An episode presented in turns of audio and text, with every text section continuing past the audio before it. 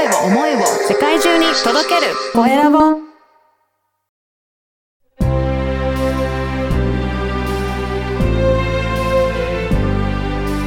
経営者の志こんにちは、コエラボの岡田です。本日は株式会社一番大切なこと代表取締役の大野栄一さんにお話を伺いたいと思います。大野さん、よろしくお願いします。よろしくお願いします。まずは、あの、自己紹介からお願いいたします。今、紹介預かりました株式会社一番大切なことの代表の小野と申します。はい。えーっと、そうですね。音だ、声だけだと見えない部分で言うと、えーっと、身長が186ありまして、おー、最近、あの、ちょっとウェイトも絞ってまして、70、今、5キロ、6キロおろちょろしてる感じになります。はい。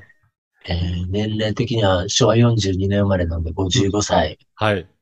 うんと、息子が今、2歳と6ヶ月になります。おー、そうなんですね。結構可愛い年頃 なんですかね。ええもううん本当に目に入れても痛くないっていう はい。状態ですね。はい。はい。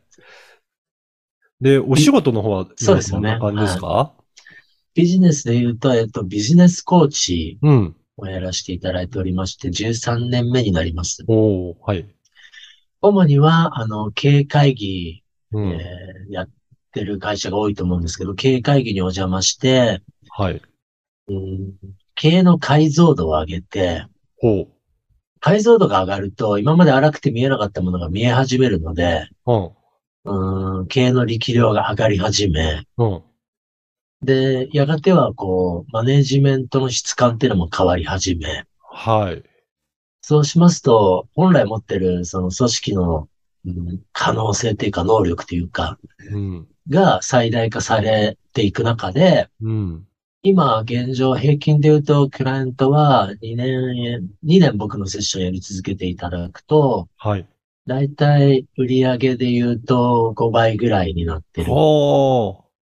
のが僕がやってるサポートになります。そうなんですね。これは、大野さんが経営会議に一緒に、えーはい出席されると、そこで、その経営の解像度が上がるっていうと、はい具体的にどんなイメージになりますああ、かね。なるほど、なるほど。はい。そうですよね。まあ、ちょっと一ほんの一例なんですけど、はい。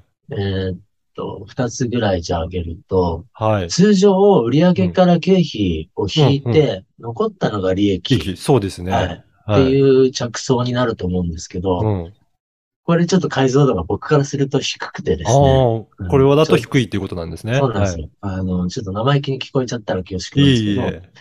で、これを、えっと、売上から、うん。まず、うーんと、望んでる利益を先に引いていただいて、ほで、残ったもので、こう、経営資源として再配置していくみたいなアプローチなんですよね。う。あ、じゃあ逆なんですね。逆ですねは、あの、まあ、先に、えー経費とかそっちを引くんだけど、はい。理想とする利益がこれぐらいなんだっていうのを、まず、そこを確保するっていう。その通りです、その通りです。はあ。これでこれは何が大きく変わってくるんですかね？かあ、そうですよね。うん。で、えっと、まずそもそもこれは、あの、いわゆるね、マネジメントの神様のドラ、ピーター・ドラッカーが、その利益ってのは必要経費であると。うんで、ここで止まってほしくなくて、必要経費ってことは利益先に引いといた方がいいよねっていう、うん。うん。そのパラドックスなんですけど、うん。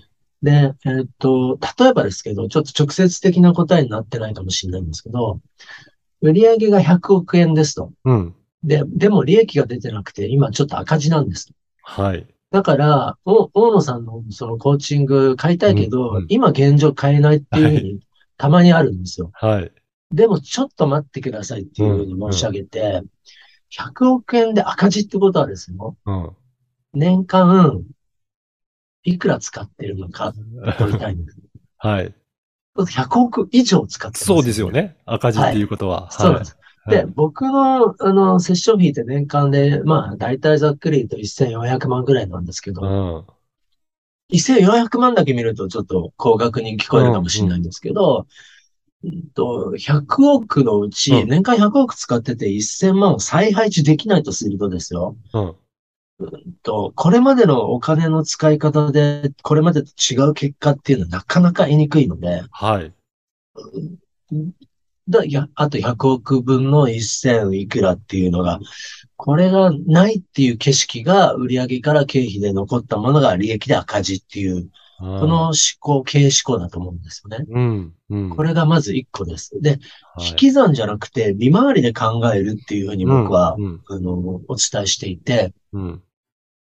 利回りってちょっとこの時間でガイドできるかあれなんですけど、簡単に言うと、えっ、と、、はいわゆるライフタイムバリューっていうのがうん、あると思うんですね。生まれてから死ぬまでのお客様の間に、そう、御社に、ねワーストケースで、悪いケースで平均どれぐらいの収益が期待できるのかってやつですよね。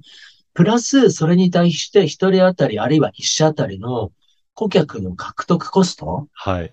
ここの兼ね合いで、あの、例えば、5万かけて1社獲得できる、あるいは1人獲得できる。で、1人獲得さえすれば、ワーストケースで、うん。極端な話、10万円の収益をもたらしてくれるとなれば、うんあとはもう、獲得に5万どんどんかけていけば、さっぴいても5万利益が残るっていうことになるので、はこれが、あの、いわゆる利回りの着眼点になります。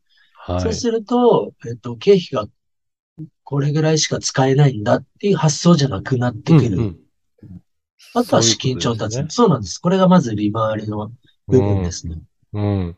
だから、そもそもの考え方がそこを変えていかないと、売そうなんですより上げって言ってそこで今使えないようじゃ、いくらだっても進まないけど。その通りなんです、その通りなん。じゃあ先に何を使っていきたいかっていう、まあ、はい大野さんにコーチをお願いするのかとか、はいこれ投資してもっと売り上げを上げていく方がいいのかっていうようなところ、そういったところで解像度が、やっぱり全然違うようなおっしゃる通り感じになるっていう。おっしゃる通りです。ああと、ももう一個だけ。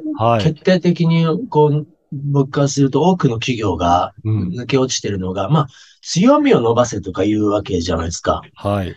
で、ビジネスは掛け算なので、うん、例えば、うね、それこそ売り上げっていうのは掛け算でできてますよね。うん。お客様の数かける年間の平均取引額うん。かける取引頻度。うん。で、お客様の数っていうのをどう増やすかって新新規と既存だと思うんですけど、うん。ここもダブルクリックしたときに、うん。例えば、商談数かけるクローズレートとか、はいはいここも掛け算になってくる。そういうことですね。はいうん。で、えっと、強みを伸ばすっていうところに重きを置いちゃってる企業が多いんですけど、うん悪くはないんですけど、うん。掛け算の観点からするとう、んそれはちょっと NG で、解像度上げていただくと、弱みに着目して弱みをいじった方がいいっていうのが明らかになるんですね。はい。どういうことかっていうと、1×3×5 っていうんうんう結果があるとするじゃないですか。はい。そうすると15ですよね。そうですね。で、強みに、あの、アテンション払っちゃうと5を7とか8にするっていう世界になります。いうことそう、じゃあ仮に2個上げて7にしたとするじゃないですか。うんうん1と、い弱みの1と普通の3はそのままで、うん強みを5を7にしました。うん。そう、さっきは、えっと、15だったものが21になります。そうですね。うん。で、じゃあ、ちょ、ちょっと僕の理論でいくと、掛け算の仕組みは弱いところに着目せよだから、うん1を、さっき2個、5を7で2個上げたんですけど、うんうんうん1を1個だけ上げます。はい。で、あと3と5はいじりません。いいですよはい。そうすると何が起こるかっていうと、いくつになります？か、いや、30で倍になりますね。その30なんですよ。うん。30なの。さっき21だったですよね。うん。5を7にしそうて、ですね1そうそうそうそうそう、うんそうすると、これが掛け算の仕組みってやつなんですね。そっか。だから、弱いところだと、少し上げるだけで、はい。掛け算の効果が大きく効いて、おっしゃる通り。効果がかなり出てくるっていうことなんですそね。の通りです。その通りです。あー、なるほど。っていうのが、まあ、ももっとたくさん無数にあるんですけど、はいっていうのが、その経営の解像度を上げるっていう。いうこと。いや、これだけのね、今短い時間だけですけど、いくつもあるような、まあそういったところをどんどんどんどん解像度をいろんなところで上げていくことによって、その会社さんがもっと良くなっていう。ブレイクスルーしていくと。うん、いうことをされてらっしゃるっていうことなんですね。そうするとマネジメントの質感も、はいはいうん、全然変わってきくるっていう。いうことですよね。はい確かにこれだけ、えー解像度を上げていくと、いろんなところが質が変わっていくのおっしゃるで、通りです。うん。まあ、それがどんどんどんどん社内に波及していくっていうようなイメージですかね。おっしゃる通ありです。あ。いや、この番組はあの、経営者の志という番組ですので、ぜひ、はい大野さんの志についても教えていただけるでしょうか？はい。あ、僕の志ですね。はい。これちょっと多少重たくなるかもしれないんですけど、うーんまずどっから行こうかな。マネージャーとかリーダーはね、えーとはい僕はある基準を求めるようにしてるんです、クライアントには。うん。で、それがスタンダードになればいいなと思ってることが、あの、強くあって、はい。それは何かっていうと、あることを打ち明けられる存在になるべきだっていうのは僕の持論なんです。おおその部下を預かってる、その立場の人は、仮に部下が一人だとしても、ー。うん。うーんと、あることを打ち明けられる存在にな、なろうよっていう。うんで、そ、のあることを打ち明けられるって何かっていううと、ん悲しみを打ち明けられる存在になるべきだと思ってるんですね。はい。うん、喜びとかはね、人をえ選ばない。場合によっては特に選ばないで済むんですよ。はい。ところが、その寂しさとかね、うん。場合によっては怒りかもしれないし、悲しみっていうのは、こう、人を選ぶんですよね。ああ。で、昨今、うん残念ながら家族にすらそれが打ち明けられないっていうう、んその、状態の中で人生をこう、生き抜こうとされてる方も多くて、うん。こう、そんながら、そうすると職場に行ってね、会社に行って、悲しみを打ち明けられる存在の人がたった一人でもいればね、うん。こう、実施を選ぶ人は間違いなく減るし、うんなんで、えっと、まあ、僕はある出来事からそう、そこに、その結論に行き着いたわけなんですけど、うん、まずその志してみたそういうマネージャー、リーダーを世の中に一人でも多く、こう、増やしていく、うん。うん、っていうのがまず一個ありますかね。うんうん。やっやっぱり会社でもそういった存在となる人がいれば、まあ何らかしらそういった相談をしていって、はい。うん、打ち明けられたりする。まあそういった人になっていければっていうことですね。そうなんですよ。うん、そうなんですよ。もっと言うとね、まあ、うん。岡田さんにもいるでしょうし、これを聞いていただいてるう皆さんにもね、うん人や二人いると思うんですけど、なんかもう、ご縁そのものがね、あるいははい出会いそのものがまるで自分の人生を祝福してくれてるかのようだ、みたいな、うんそんな存在の人っているわけじゃないですか。はい。だから、うんビジネスっていうこう生産性とか合理性だけじゃなくてね、うん。なんか、うーん存在そのものが、出会いそのものが、ここに会社に入ってこの人に出会えたことそのものが、まるで私の人生を祝福してくれてるかのようだ、みたいな、うんこう、存在になれたときに、売上利益なんてね、上がらない方がおかしいと僕は思ってるんですよ。うん。うん。なんで、そういうその質感のマネージャーを、まあ僕の、うん大したことないですけども、まあ持てる技術を駆使させていただき、なんか本来その人たちが持ってる生き生きさとかね、うん。うん。あの、強さみたいなのが、こう、こう広がっていいったら嬉しいなっていうふうには思ってますよね。うん。うんいや、今日のお話を聞いて、その、大野さんのお話、まあ、解前半の解像度とか、そういった質感とか、なんかそういったところにすごく、えーこだわってらっしゃって、もう大切にされてらっしゃるんだなっていうのが、なんかすごく感じられましたね。はい。